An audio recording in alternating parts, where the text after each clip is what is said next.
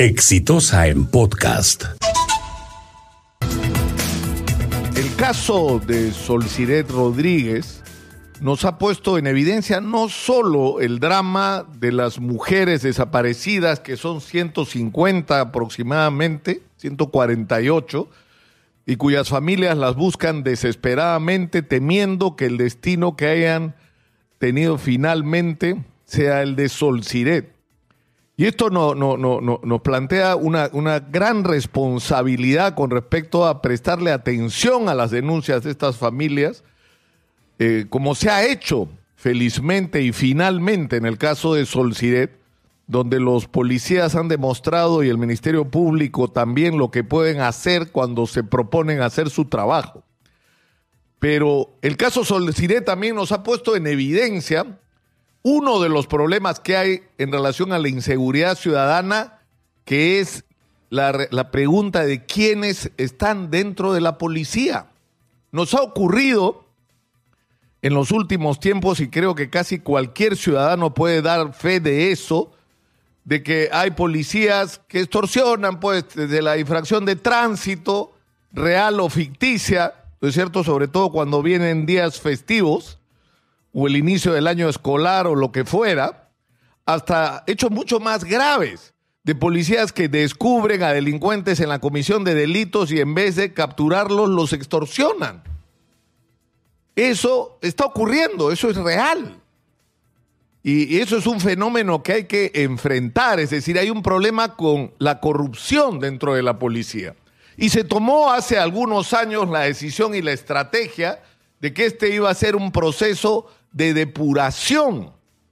Es decir, que lo que iba a hacer la policía, y hay que reconocer que se ha estado haciendo, que cada vez que se descubría un policía involucrado en la comisión de un delito iba a ser tratado como un delincuente más e incluso con mayor severidad.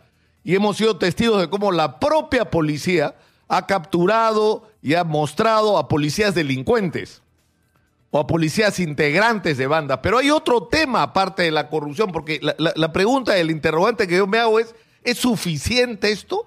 De que cada vez que alguno comete un delito eh, sea castigado, o es posible, porque en la policía, en las distintas dependencias, todo el mundo sabe quién es quién, pues.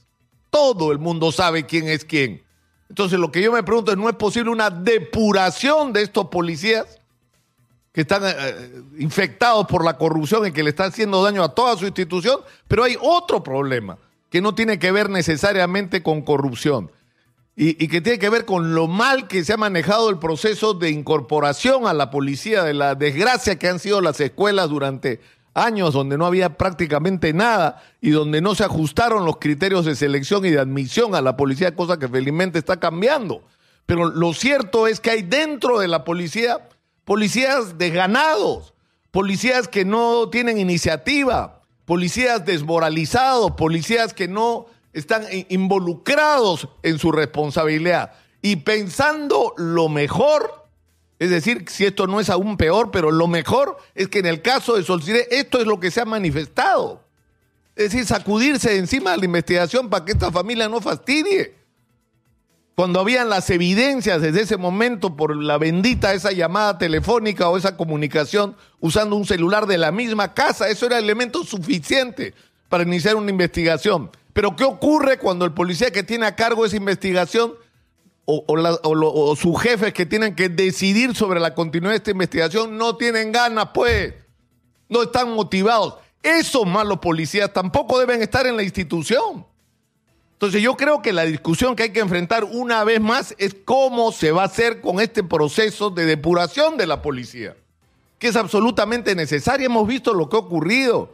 Policías a los que se les escapan presos, ¿no es cierto? Lo, hemos visto en, un, eh, hace unas semanas, ¿no? en unos pocos días, dos, dos casos seguidos de situaciones de esta naturaleza por pura negligencia, por pura falta de compromiso con su trabajo, que además afecta el trabajo, la energía y la dedicación y el sacrificio de miles de policías que sí están haciendo su chamba y que no merecen cargar con el descrédito que los policías corruptos y los policías ineficientes y desmoralizados eh, salpican sobre, sobre toda la, la institución. Yo creo que es urgente que esto, así como la reingeniería de la policía, las medidas de coordinación, el equipamiento, es decir, la, la- la- la creación de, de- de- de- cuerpos especiales que intervengan y que puedan capturar a los delincuentes, el crear toda una red de prevención sobre la base de que estemos todos comunicados y que incluso los ciudadanos, todo eso hay que hacerlo, pero también, también hay que limpiar la policía de alguna gente que no debería estar ahí.